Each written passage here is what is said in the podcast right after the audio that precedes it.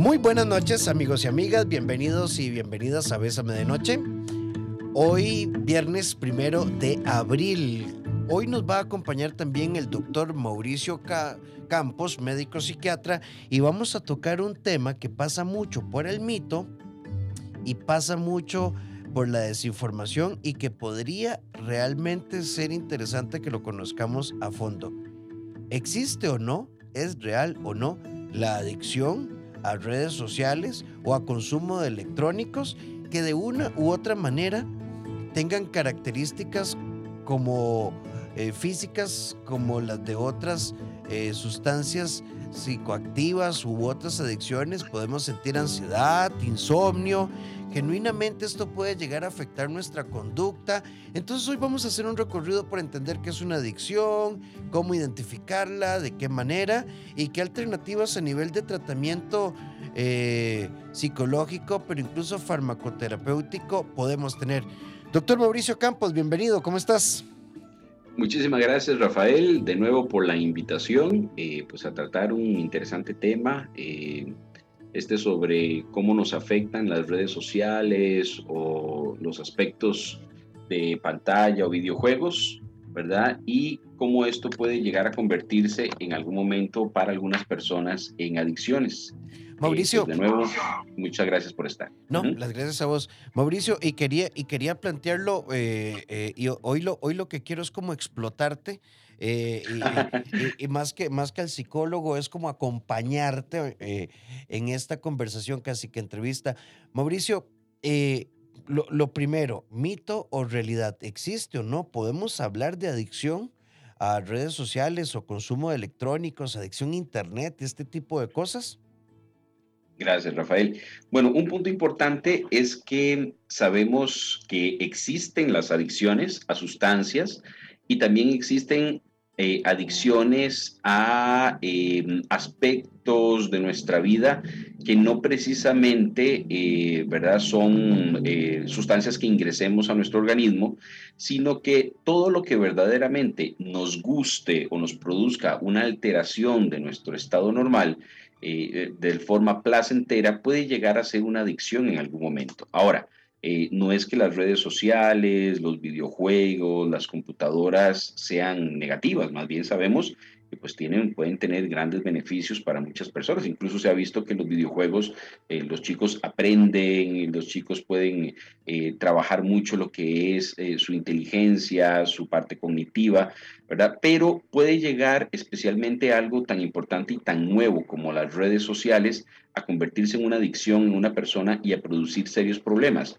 Pues sí, la respuesta sería que sí, ¿verdad? Y lo vemos todos los días en la clínica, lo vemos todos los días en nuestros consultorios, de chicos, adolescentes y aún personas que de una u otra forma están teniendo una consecuencia por ese clic adictivo que se hace eh, con algo no farmacológico como una red social o una conducta, eh, digamos que ya le está produciendo problema con computadoras, con eh, adicción a redes sociales o con aspectos ¿verdad? relacionados con esto.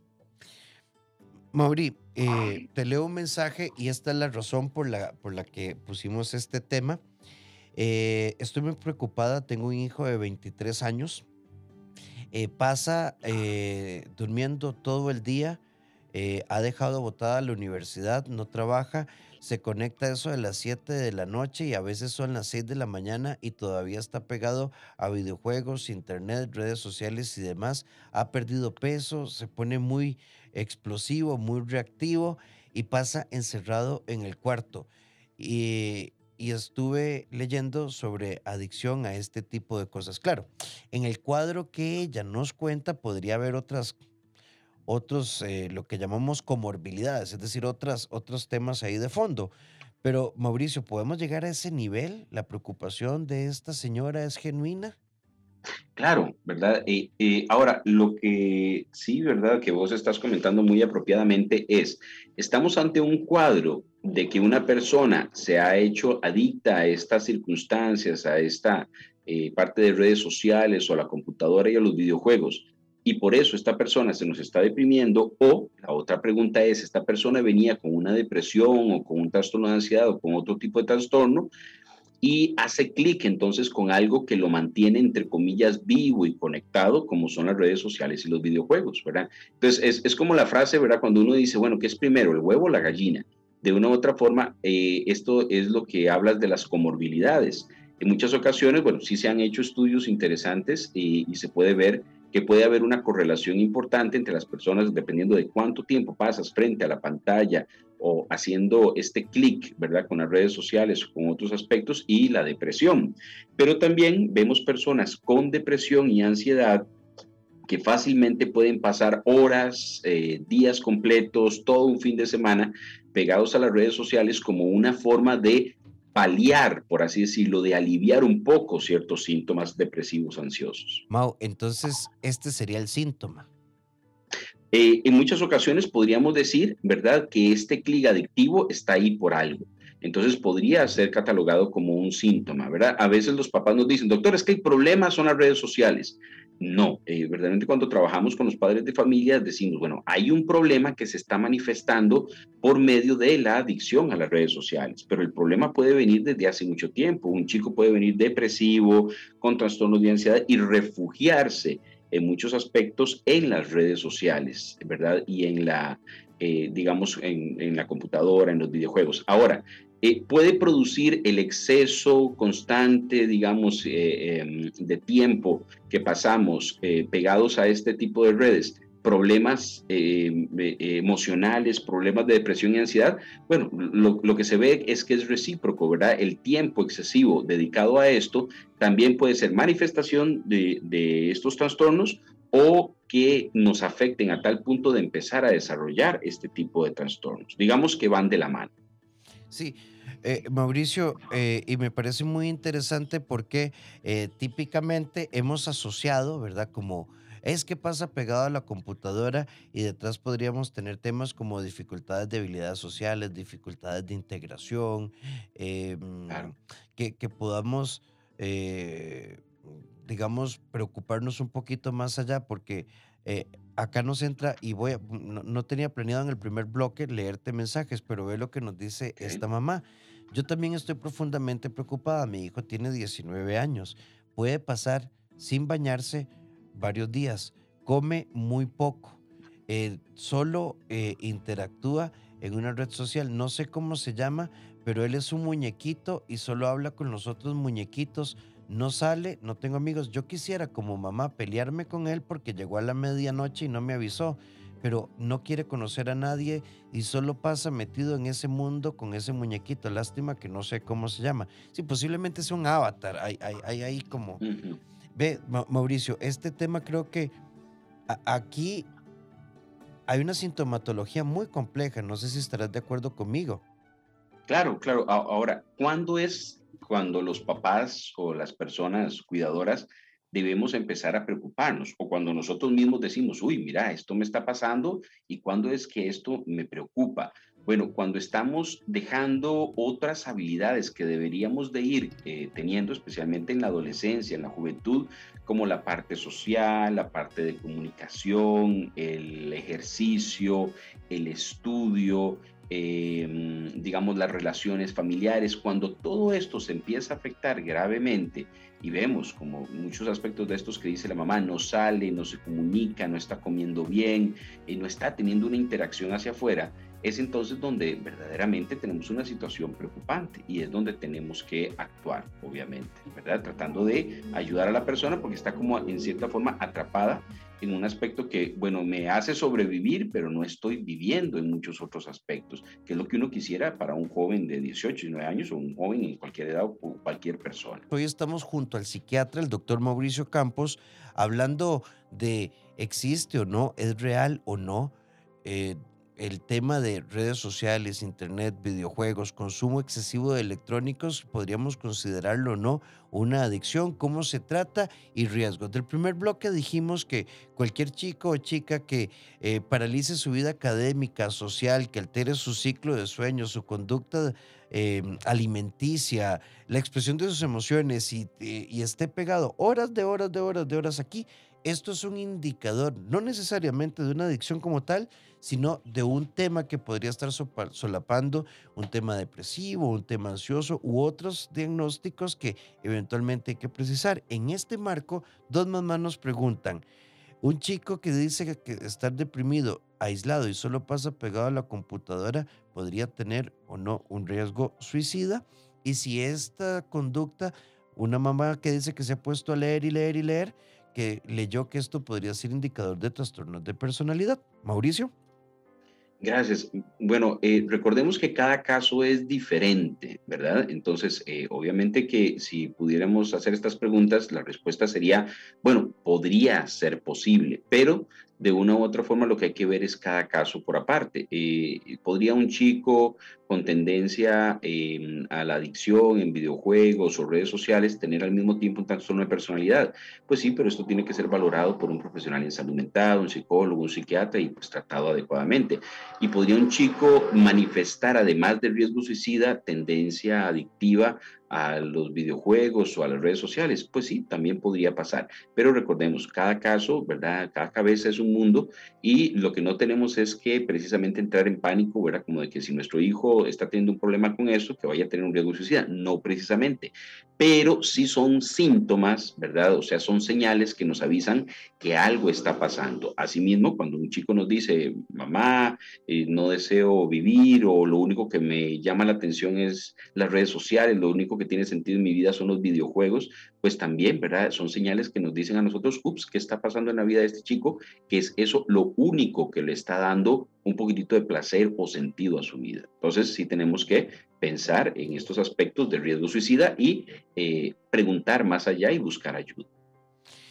Nos preguntan acá cómo, cómo escucharnos. Recuerden que si te perdes un programa en vivo, nos puedes buscar en Spotify como Bésame CR y normalmente vamos subiendo todos los programas en Spotify, eh, en Spotify Bésame CR.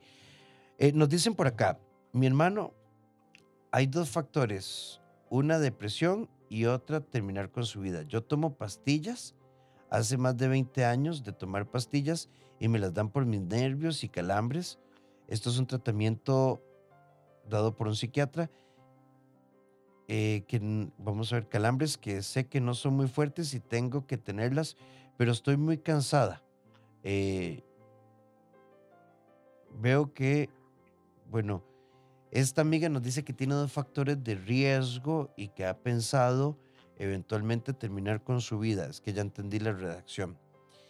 Y que tiene 20 años. Bueno, amiga, muchísimas gracias por aprovechar este espacio para abrirnos. Mauricio, cuando alguien nos escribe de esta manera, merece un profundo respeto, es importantísimo, amiga, que no te sientas sola, sino acompañada por tus terapeutas y familia. Claro, es muy importante que las personas que tengan una sensación así como la que nos comenta esta radio oyente, pues busque ayuda, si es posible en sus familiares y tiene la confianza de poderles decir, ¿verdad? Me siento deprimida, me siento triste. Parte de toda esta idea, eh, eh, ¿verdad? Que hemos hecho de estos programas eh, eh, gracias a vos precisamente, ¿verdad? Que nos has unido pues ahí a todos como trabajando en estas temáticas, es promover mucho la parte de salud mental y que las personas le pierden el miedo a pedir ayuda y a saberse como una persona que puede caer en una depresión, en ansiedad, especialmente después de llevar dos años confinados con situaciones de altibajos como lo que ha demostrado la pandemia. Una recomendación para cualquier persona que nos esté escuchando es que el Colegio de Psicólogos tiene una línea telefónica de ayuda en salud mental y también para prevención de riesgo suicida. La persona puede llamar al 911 o también al 2272 3774 2272 3774. Es la línea Aquí estoy del Colegio de Psicólogos. Sabemos que esta línea ha salvado muchas vidas durante la pandemia y una persona que se siente muy mal, muy triste, muy ansiosa, con sentimientos o sensaciones de deseos de morirse o hacerse daño, puede llamar y pues eh, buscar ayuda en esta línea. Sí, así que amiga, solo el que está en tu piel puede realmente entender lo que significa 20 años de tratamiento. Hay depresiones que son depresiones que requieren asistencia muy prolongada por muchísimas razones. No necesariamente mm, hay déficit de orden bioquímico u otras causas que prolongan los tratamientos y puede resultar un poco cansado, claramente. Pero mm, Mauricio y yo te invitamos realmente a que sigas explorando alternativas de ayuda. Esta línea del Colegio de Psicólogos 2272-3774 es una línea de contención, de apoyo y va un poco más allá. Te orientan, te ayudan a, canalizar recursos de apoyo. Así que ojalá puedas efectivamente darte la oportunidad. Mauricio, porque las, las, personas suelen pensar que una depresión es un tema de una etapa o un momento y no, hay un porcentaje de casos que lidian con este diagnóstico por mucho tiempo. Claro, claro. Ahora, mira, un ejemplo importante. y tal vez mucha gente nos está oyendo en estos momentos por redes sociales, bueno, en la radio, en todos estos aspectos. Entonces, es importante que el tema, ¿verdad? No satanizarlo de la situación de las redes sociales como algo negativo, más bien puede ser muy positivo, como en este caso, que esta amiga nos manda un mensaje, por una red social, pide ayuda, excelente, ¿verdad? Entonces, las, las, eh, lo que es la Internet, lo que es estas eh, vías electrónicas y todo eh, lo que ha ido el ser humano desarrollando, digamos, a nivel de la parte de comunicación, pues es un avance grande. Ahora, puede ser esto negativo al punto de llegar una persona a tener depresión o ansiedad o a predisponer a situaciones más fuertes? Pues sí, ese es el tema que hemos estado tratando y que tenemos que tener en cuenta especialmente con muchos adolescentes, eh, ¿verdad? en este sentido, porque, por ejemplo, los chicos, Rafael, que estamos viendo, cada vez que hacen eh, más clic con respecto a las redes sociales en dos ámbitos, en una necesidad constante de sentirse aceptados, ¿verdad? Por otros chicos que están usando las redes sociales y también por la sensación de estar buscando eh, sensaciones nuevas, que es algo que a veces el Internet, eh, los videojuegos o las redes sociales les dan, ¿verdad? Entonces también se convierte en un arma de doble filo para la posibilidad de desarrollar adicciones o esta eh, sensación constante, ¿verdad?, de tener que estar revisando mis redes sociales para ver qué me contestaron, si me pusieron un like, si me pusieron una carita eh, feliz, o al contrario, de estar viendo em, qué reacción tuve, si tuve una mala reacción y cómo esto me afecta. Sí, Mauricio, así que amiga, ojalá que más allá de solo comunicarte con nosotros, te comuniques con tus terapeutas que te comuniques a la línea que te estamos recomendando, que busques apoyo familiar, que busques apoyo en tu iglesia, en, grupos de apoyo y demás. Nos vamos a ir con este mensaje. Mi hijo tiene cinco años y yo le permito 20 minutos a media hora en la mañana y otro en la tarde y usa la tablet para ver documentales de animales o algún juego interactivo. ¿Qué tan adictivo es? Importantísima tu pregunta para hacer una aclaración. Las nuevas generaciones tienen el mundo virtual como una extensión de su realidad y es un centro de entretenimiento, es un centro de información y es un centro también de, eh, de formación. Entonces, mientras el niño va a clases virtuales, eh, de pronto juega, pero también sale a patear una bola, juega con el perro, armamos un rompecabezas y creamos un balance, em, el solo uso no va a crear una adicción, hay otros factores asociados. Lo que creo que tenemos que buscar, Mauricio, como, como padres de familia, es que haya de todo un poquito. Que haya un equilibrio, ¿verdad? Esa es la palabra clave en todos estos aspectos. Eh, ¿Por qué? Porque digamos, si el chico, ok, usa redes sociales para aprender, para divertirse, para comunicarse con otros chicos, no podemos quitarles a los chicos, eh, ¿verdad? Esa forma de comunicación porque es su forma de comunicación. Así tal vez Rafael, como para nosotros era llamar por teléfono, ¿verdad? Y comunicarnos con nuestros amigos o salir al parque y vernos, para estos chicos la vida cambió hace mucho y especialmente, eh, ¿verdad? Tengamos en cuenta que la pandemia eh, hizo avanzar estos aspectos de las redes sociales en muchos aspectos, para bien, y para otros aspectos para mal y que tenemos que tener cuidado, ¿verdad? Pero de una otra forma no podemos eh, llevar a los chicos a una realidad que no existe. Por ejemplo, quitarles del todo las redes sociales o quitarles la posibilidad de comunicarse por vías em, electrónicas, eh, eso pues no es recomendable. De, una u otra forma, los chicos, su trabajo, su estudio, van a tener que hacerlo eh, usando redes sociales. Pero sí tenemos que ir trabajando con los adolescentes y con nosotros mismos al desarrollo de valores y al desarrollo de prevención para no caer en aspectos ya de adicción a este tipo de circunstancias. O sea, tenemos que saber cómo afrontarlos y cómo manejar las nuevas generaciones eh, a nivel informático y a nivel, o sea, todos estos nuevos retos que estamos viendo. Sí, son las 7 con 28 y únicamente voy a agregar algo. A ver, las nuevas generaciones necesitan la interconexión. Es como también cuando un papá de pronto o una mamá les dice, ok, eh, le quito el teléfono eh, y entonces lo incomunicamos y, y dejamos a un chico aislado. Vean, en esto, como decían las abuelas, ni mucho que queme el santo, ni tampoco que no lo alumbre. En nuestra sección La vida es hoy queremos proponerte lo siguiente, cuando tengas un sentimiento de malestar que de, una u otra manera en diferentes áreas de tu vida sentís que te desacomoda y no estás funcionando de la mejor manera, habla, busca ayuda, déjate ayudar.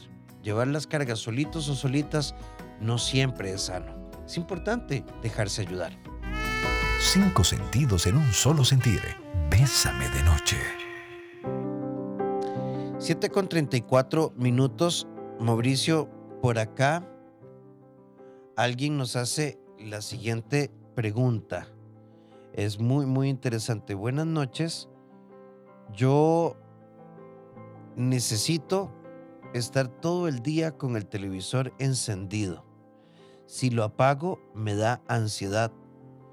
Eh, y cuando estoy solo, aún más. Siempre tiene que haber ruido en la casa. Pongo el radio, enciendo todas las luces, eh, pongo el televisor y necesito saber que eh, no estoy solo y por eso enciendo luces y demás. Me cuesta mucho socializar. yo tengo un trabajo, soy programador y todo lo hago solo, pero yo necesito siempre que haya ruido. Creo que soy ansioso. ¿Ustedes creen que esto debería valorarlo con un profesional? Nos pregunta este amigo. Claro, em, Rafael, yo creo que una, más bien, ¿verdad? Que, que dicha que él pudo eh, conversar acerca de esto, ¿verdad? Fue muy valiente el poder mandar este mensaje y la recomendación para él es sí, ¿verdad? Lo, positivo de todo esto es que hay tratamientos, hay abordajes que le pueden ayudar a él a tolerar llegar a la casa, no, digamos, no necesitar ruido o compañía de un aparato, ¿verdad? Como para sentirse bien estable. Más bien puede haber gente que se sienta muy bien en el silencio, en cierta soledad, para momentos de pensar, de meditar. Tal vez si este eh, eh, caballero puede decir, bueno, pero yo no lo puedo hacer porque me pongo inmediatamente ansioso, sí podría haber de fondo algún síntoma de ansiedad o algún trastorno de ansiedad que haga que a él le impida, ¿verdad? En estas eh, situaciones disfrutar de este tipo de aspectos como la soledad por ratos o, o, del silencio. Ahora, eh, ¿qué pasa? Si esta ansiedad se vuelve patológica, me dan crisis de pánico, no puedo salir, eh, me aíslo. Eh, bueno, muchos de estos tipos de trabajo que se promovieron mucho con la pandemia, que es trabajar desde casa, no tener que salir, se nos promovió obviamente no tener que salir para, para no exponernos, em, pues pueden ser, entre comillas, muy eh, agradables para las personas que están muy ansiosas eh, al salir y entonces puede predisponer o a que se entre como en un círculo vicioso donde, bueno, yo no quiero salir y más bien me indican que no salga por mi inseguridad, entonces me quedo en casa y paso semanas ahí metido, ¿verdad? Pero todo esto, ¿verdad? Nos quita esa parte de poder eh, entablar relaciones a nivel social ¿verdad? Ya con otras personas. Entonces, ¿qué implica todo esto? Que sí es posible pedir ayuda. Una recomendación es que pueda ir donde un psicólogo o psicóloga o de un, médico psiquiatra que también pueda valorar si hay un trastorno de ansiedad de fondo y se puede usar tanto terapia psicológica, ¿verdad? Como también tratamiento farmacológico para regular esta ansiedad eh, que ya en algún momento podría eh, para la persona ser patológica, digamos, o afectarle en eh, su desarrollo normal, por ejemplo, el, desarrollo de relaciones eh, con otras personas o de poder salir tranquilo. Alguien por acá nos pregunta, eh, ¿es normal que tu pareja prefiera estar frente a un juego electrónico a tener relaciones sexuales? Yo siento que él no lo maneja, él dice que esto es normal, pero pasa horas de horas, casi ni duerme, eh, se acuesta a dos, tres de la mañana, se tiene que levantar a las seis para irse al trabajo eh, y pasa pegado al juego y siento que nos estamos alejando. Aquí un tema dinámica de pareja. Eh, yo, yo, quisiera quitar la palabra normal a normal. esa es una palabra que tratamos de no usar. Pero digamos que no se espera que un adulto en un proyecto de convivencia, siete días a la semana, se acueste a las 3 de la mañana pegado a un videojuego, desvinculándose de su pareja, desvinculándose del ciclo de sueño, desorganizando su vida. Estas, estas cosas requieren atención, pero Mauricio, a, la par de esto, también nos dicen cómo ayudar a las personas que no quieren ayuda, que, es un gran tema en nuestra área. De, trabajo. Muchas personas se resisten a reconocer que hay que hacer una evaluación. Claro, Rafael, yo creo que es importante tener en cuenta eh, algo que tal vez no hemos tocado. ¿Qué hay detrás del aspecto neurobiológico, verdad? En todos estos aspectos de la adicción o de la disminución de otras cosas que para la gente son importantes como las relaciones sociales, las relaciones sexuales, las relaciones amorosas, las relaciones con amigos y que por qué una persona puede hacer ese clic adictivo con las redes sociales, con los videojuegos, etcétera.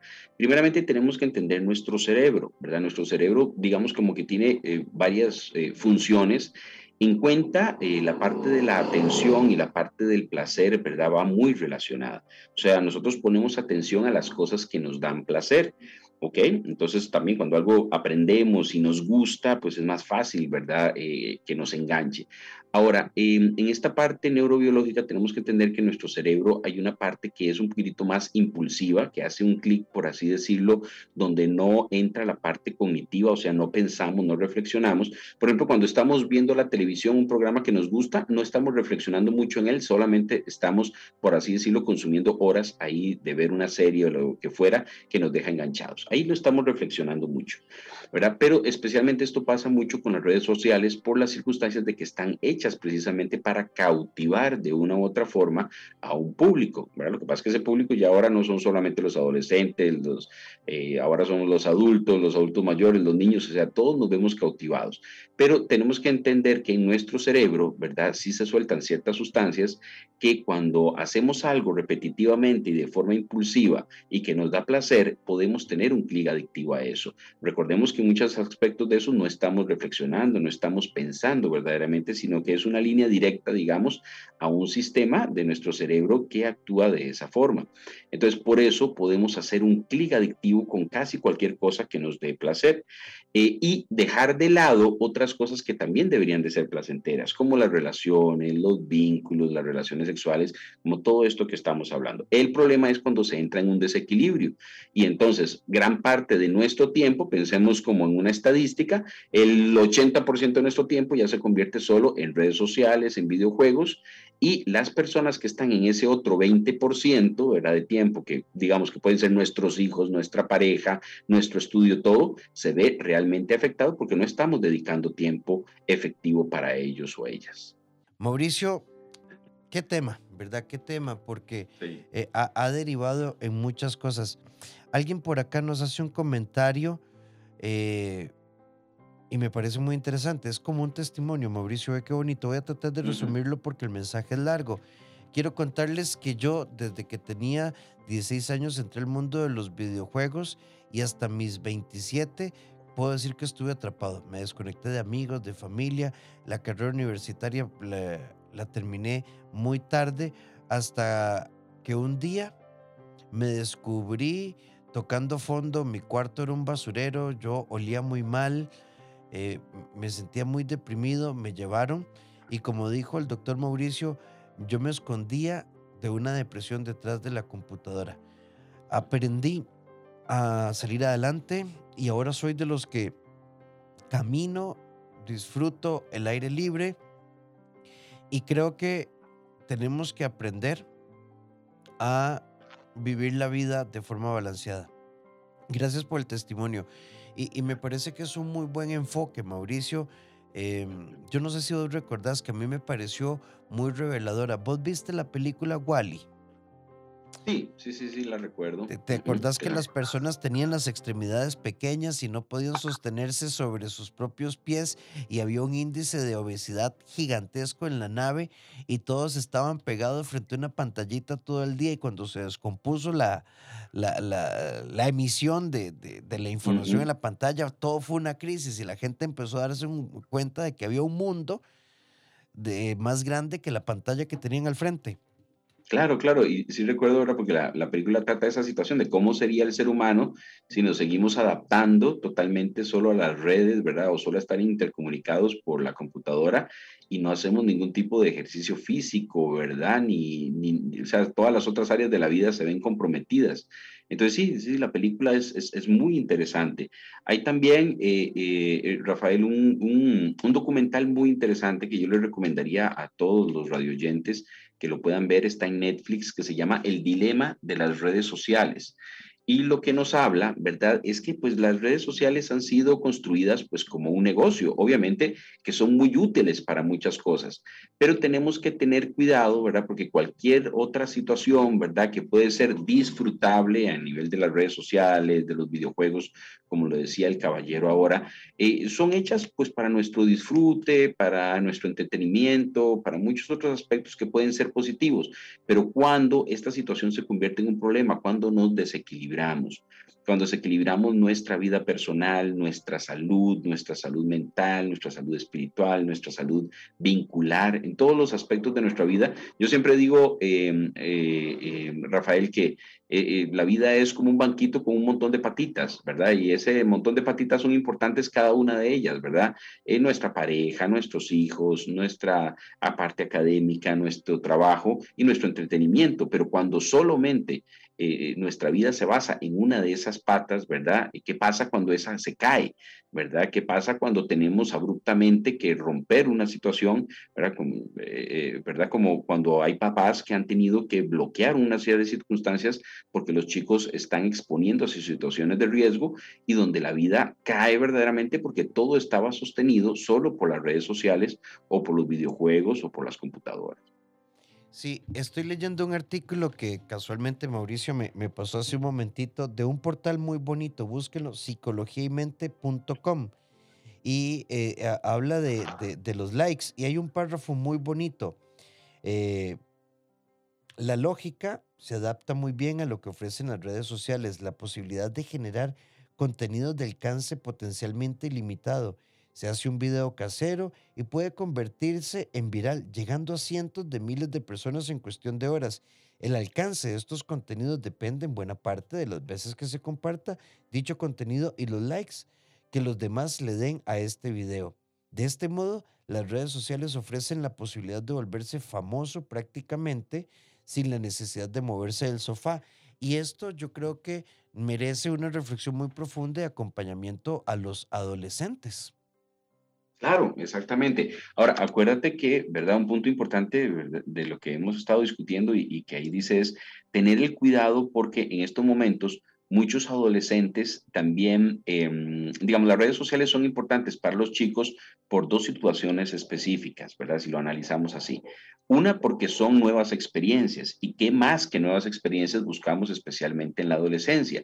Y lo otro es porque esa necesidad de aprobación que tenemos todos en la adolescencia y toda nuestra vida, pero especialmente en la adolescencia, eh, puede ser mm, peligrosamente eh, influida eh, por medio de las redes sociales. Entonces tenemos que tener el cuidado em, de que los chicos no se hagan adictos a esta aprobación, porque antes podía ser que los chicos fueran, estuvieran buscando la aprobación de dos de sus amigos, eh, Rafael antes en el cole, o de tres de sus amigos, o de cinco de sus amigos, pero ahora si tienen eh, 20 mil amigos en Facebook o tienen un montón de personas que ellos creen conocer de alguna forma o que quieren que los sigan en diferentes redes sociales, ¿qué pasa cuando requerimos la aprobación de mil personas, de dos mil personas? Que tengamos en cuenta que las redes sociales magnifican todo, ¿verdad? Lo bueno y también lo negativo, porque no era lo mismo, eh,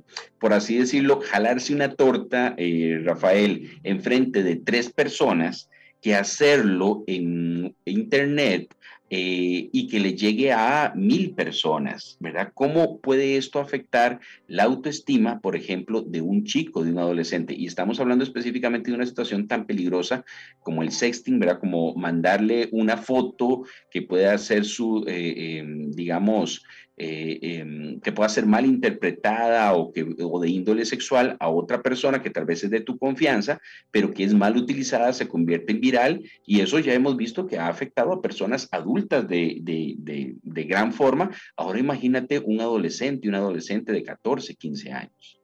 Sí, este, incluso pensemos que esto, bueno, no en vano hoy hablamos de ciberbullying tan peligroso, tan desestructurante, tan lesionante como el bullying físico, ¿verdad? El ciberbullying puede crearle a un chico o una chica, incluso un adulto, ¿verdad? Una sensación emocional muy compleja. Claro, imagínate lo que es, digamos, que antes el bullying, ¿verdad? por eso decimos que el Internet eh, magnifica todo.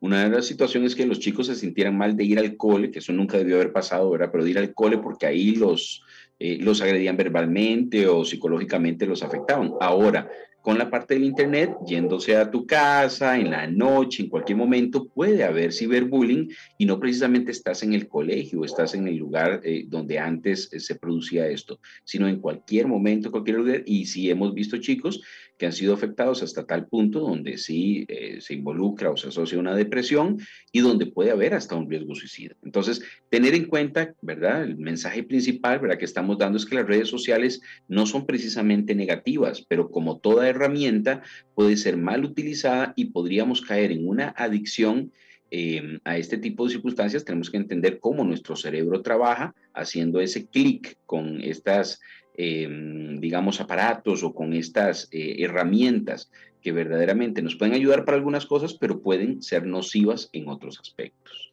Sí, bueno, Mauricio, nos vamos a ir de aquí hasta el final por, por tema del corte, pero eh, no, no, vamos a hacer el corte ahorita, lo vamos a hacer al final. Mauricio, hay alguien acá que nos, nos pregunta ¿Y ustedes qué opinan de estos retos que hemos escuchado que salen a veces en internet donde se trata de hacer conductas de riesgo y este tipo de cosas? ¿Por qué los muchachos son influenciables? Vean, resulta muy interesante. ¿Se recuerdan las, la, la, trilogía Matrix? Posterior a la película Matrix, ¿verdad? Y, y Neo ahí quitándose los balazos y todo esto. Después hubo en Estados Unidos un fenómeno de algunos atentados y balaceras eh, simulando este tipo de cosas. Yo creo que hoy eh, hay medios eh, de comunicación, sean virtuales o que pueden generar un efecto em, global, por decirlo, que generan, generan fenómenos. Y hay chicos que efectivamente se identifican con esto, no tanto creo yo, Mauricio, con el tema de, de, hacer el reto como tal, es como responder a las presiones sociales, a la búsqueda de aceptación y, y no se miden consecuencias. Claro, imagínate que, bueno, muchos chicos, ¿verdad? Y es lo que veíamos en este artículo, se dice, bueno, pueden estar buscando ser youtubers, ¿verdad? Digamos, por ejemplo, ¿verdad? O sea, influenciar a otros a través de sus videos. Pero también pensémoslo al revés, ¿cuántos chicos están siendo influenciados por chicos o por otras personas, ¿verdad? Que hacen estos tipos de videos. Pero qué tipo de valores, qué tipo de aspectos, qué tipo de información se está pasando en estos videos. O sea, qué tipo de influencia están recibiendo y volvemos al punto de la magnificación, ¿verdad? Un video puede hacerse viral, influir positivo o negativamente dependiendo a quién llegue. Entonces, tener en cuenta esto, eh, ¿verdad? ¿Qué tipo de videos, qué tipo de eh, influencers están siguiendo eh, nuestros hijos? Esto es muy importante tenerlo en cuenta y hay cuatro puntos muy importantes, Rafael, tal vez, pues para ir cerrando, ¿verdad? De qué podemos hacer cuando consideramos que esto es un problema. Uno, eh, importante seguir trabajando en los valores, ¿verdad? Recordemos que nuestros chicos, nuestros adolescentes, eh, una cosa es a lo que se vean influenciados, pero eh, pues la influencia de los papás, la influencia de las personas que están alrededor es muy importante y los buenos valores de una u otra forma pueden ser ese filtro que los chicos digan, mm, sí, pero mira esto, eh, sí, todo el mundo lo está usando, todo el mundo lo está viendo, pero a mí no me parece. O sea, una eh, valoración crítica de las cosas que les llegan a los chicos, enseñarlos a pensar, no solamente a recibir las cosas de forma automática, ¿ok? Esto es muy importante en ese primer punto. Entonces, los valores. Después, también que hablemos con ellos sobre las situaciones de riesgo, ¿verdad? Que los chicos son muy inteligentes y podemos trabajar con ellos cuáles son los riesgos de mandar una imagen, de hacer un comentario, entender que yo puedo hacer un comentario, pero ese comentario puede ser ofensivo para otras personas y eso involucra en las redes sociales a veces una serie de ataques hacia la autoestima de la persona que hay que tener mucho cuidado. No es lo mismo hablarlo en una sala con cinco personas que hablarlo en un chat o en un lugar donde estés eh, involucrado que 10 pues, mil personas lo puedan ver. Estamos, entonces, tener mucho cuidado y hablar con los chicos de los posibles riesgos. Eh, tercero, eh, hay momentos donde es necesario hacer un bloqueo inicial o, preventivo cuando un chico se está exponiendo a alguna situación de riesgo, ¿verdad? Que no le vamos a quitar obviamente las redes sociales por toda la vida, pero es mientras la situación se está dando, por ejemplo, cuando hay una situación de sexting o cuando hay una situación donde un chico pueda estar siendo buscado por alguien de forma inadecuada. Por ejemplo, hay chicos que han sido buscados por adultos, ¿verdad? Que no se, se hacen pasar por otros chicos, pero ahí donde uno tiene que actuar de forma preventiva. Y por último, buscar ayuda psicológica, terapéutica, psiquiátrica para trabajar trastornos depresivos ansiosos que pueden estar de fondo a aspectos eh, de estos con respecto a problemática de redes sociales. ¿Okay? Esos cuatro puntos son fundamentales. 7 con 59 minutos, Mauri. Tenemos que decir buenas noches, pero antes recordarles que Mauricio es el director de la clínica Prosday, que está en Desamparados. Es un equipo interdisciplinario en psicología, psiquiatría, terapia del lenguaje eh, y otras áreas. Y Mauri, ¿cómo te localizan? Pueden llamarnos al 2250-1508 o al 8887-1460 para solicitar citas y pueden seguirnos también por eh, Facebook, eh, ¿verdad? Buscar Prosday Humano Empresarial o si no, eh, buscar en el Facebook doctor, doctor punto psiquiatra punto campus. Entonces, pueden buscarnos también ahí por redes sociales. Y si ustedes también ocupan apoyo en el CEDI Somos un Equipo, eh, 2290 1383 o al WhatsApp 88 81 1304. Feliz fin de semana. Eh, celebremos el domingo emitiendo el sufragio. Eh, ojalá que esto nos siga siendo grandes como nación. Mauricio, muchísimas gracias. Cuídate mucho, Rafael. Saludos. Saludos.